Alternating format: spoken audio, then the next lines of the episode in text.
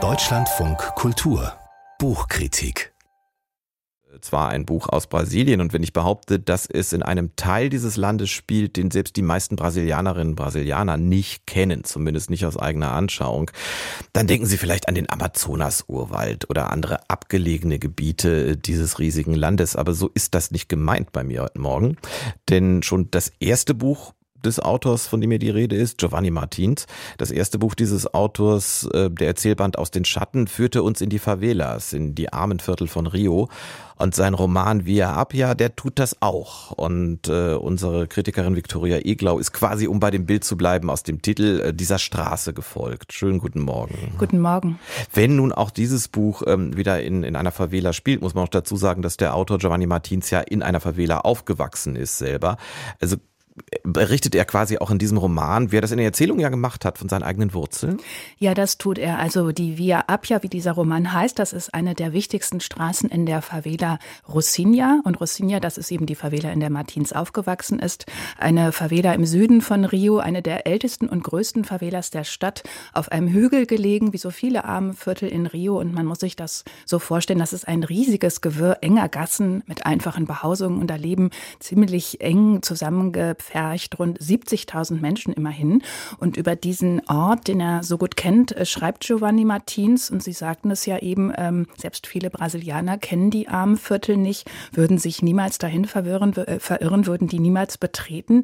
Die sind als gefährlich verschrien, diese Viertel. Da gibt es eben häufig Nachrichten über heftige bewaffnete Auseinandersetzungen, Schießereien zwischen Drogenbanden oder zwischen Dealern und der Polizei. Und äh, der äh, Giovanni Martins, der schreibt aber über ganz normale Menschen. Menschen in der Favela, also über ihren Alltag, der manchmal ganz banal ist, über ihre Sorgen, ihre Sehnsüchte und auch ihre, über ihre Frustrationen. Jetzt wissen wir, wo dieser Roman spielt, aber noch nicht wann. Und das ist, glaube ich, äh, relativ wichtig bei diesem Buch. Ja, das ist wichtig. Das ist ein ganz spezieller Moment. Und zwar, das sind die Jahre vor der Fußball-WM und den Olympischen Spielen. Wir erinnern uns an diese beiden Mega-Events, mit denen sich Brasilien der Welt gezeigt hat, 2014 und 2016. Und vorher wollte die Stadt Rio äh, Ruhe in die armen Viertel bringen und den Drogenbanden den Kampf angesagt und sich vorgenommen, die Favelas zu befrieden. Und da wurde dann auch eine sogenannte Befriedungspolizei geschaffen und die sind viele Favelas eingezogen, hat die besetzt. Und der Roman handelt davon, wie das 2011 in Rocinha geschah und wie die Polizei wirklich von einem Tag auf den anderen die Favela besetzt hat und was das für das Leben der Menschen da bedeutet hat. Was sind denn das für Menschen aus diesem Viertel, die in dem Roman auftauchen? Äh, wessen Geschichten werden denn da erzählt? Also die Hauptfiguren, das sind fünf junge Männer, fünf Freunde, alle Anfang 20 und irgendwie auf der Suche, also entweder auf der Suche nach dem nächsten Gelegenheitsjob oder auf der Suche nach dem Sinn in ihrem Leben. Auf jeden Fall auf der Suche nach dem nächsten Joint. Also diese Suche ist sehr wichtig in dem Roman. Wo kriegen sie den nächsten Joint her? Und äh, ja, manche nehmen auch stärkere Drogen Wesley zum Beispiel, eine, einer dieser Männer, der kokst und der verliert dann auch wirklich langsam die Kontrolle über sein Leben. Aber sein Bruder, der ist ganz anders. Washington, der arbeitet fleißig in einem Restaurant außerhalb der Favela und ist dann auch ganz froh, dass er dort Arbeitspapiere bekommt. Das ist nämlich gar nicht selbstverständlich für die Menschen aus der Favela. Die arbeiten natürlich oft, oft schwarz. Und ihr Freund Douglas wiederum, der zeichnet gerne und der träumt dann davon, ähm, Tattoos zu stechen und damit seinen Lebensunterhalt zu verdienen. Einer der fünf, der verkauft auch Drogen am Strand. Ein anderer ist aber bei der Polizei und der hat nun riesige Angst davor, dass man ihm befehlen könnte, in der eigenen Favela Jagd auf Dealer zu machen. Wir lernen also diese fünf jungen Menschen kennen die in diesem Umfeld aufwachsen, das vom Drogenhandel geprägt ist, mit all den Versuchungen, die das bedeutet und denen sie mehr oder weniger widerstehen. Und äh, als dann die Polizei die Favela besetzt, da wird das Leben dieser fünf jungen Männer von einem auf den äh, einen Tag auf den anderen vor allem stressiger. Also als äh, schwarze Brasilianer aus einem Armenviertel werden sie von der Polizei einfach sehr ruppig behandelt und sind auch Schikanen ausgesetzt, äh, Willkür. Also da gibt es durchaus eine rassistische Komponente.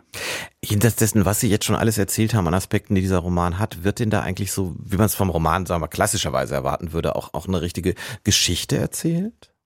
Da werden verschiedene Geschichten erzählt. Also das ist, ja, der Roman ist aufgebaut wie so ein Episodenroman mit kurzen Kapiteln. Da stehen mal die einen äh, Protagonisten und mal die anderen im Mittelpunkt in äh, verschiedenen oder in wechselnden Konstellationen an verschiedenen Schauplätzen, äh, mal in der Favela und mal außerhalb. Also man erlebt die äh, Freunde zum Beispiel am Strand oder bei der Arbeit oder auch bei einem Date mit einem Mädchen und man bekommt einen ziemlich guten Eindruck von ihrem Leben und ähm, ja, merkt eben auch, das sind Grenzgänger zwischen der Favela und dem, dem Rest der Stadt.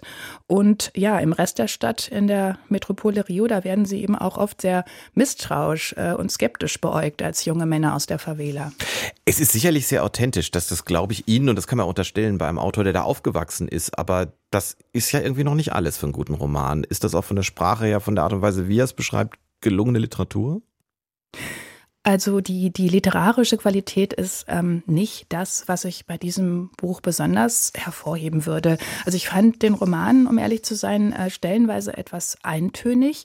Man könnte meinen, dass das am Leben der Protagonisten liegt. Das ist einfach oft auch nicht so spannend. Also die kiffen einfach ständig oder hängen an der Playstation ab. Aber ich glaube eigentlich, dass diese gewisse Eintönigkeit, die ich da manchmal empfunden habe, ähm, vor allem mit der mit der linearen Erzählweise des Autors äh, zusammenhängt. Also das wird eben alles auf einer Ebene erzählt und ähm, auch die Dialoge, die fand ich zum Teil etwas, etwas gestelzt und, und etwas hölzern.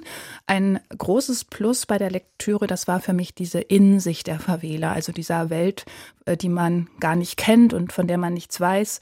Und ähm, ich fand es auch sehr, ja, äh, erschütternd in gewisser Weise etwas über die Fragilität des Lebens der Menschen dort zu erfahren. Also es gibt da tatsächlich noch eine sehr tragische Begebenheit, da will ich jetzt nicht so viel vorwegnehmen.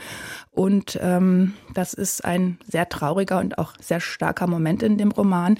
Also ich finde den lesenswert als eine Geschichte aus der Zeit der sogenannten Befriedung der Favelas. Und äh, es wird eben deutlich, dass das für viele Bewohner eine alles andere als friedliche Zeit war. Danke, Viktoria Eglau war das über Via Appia.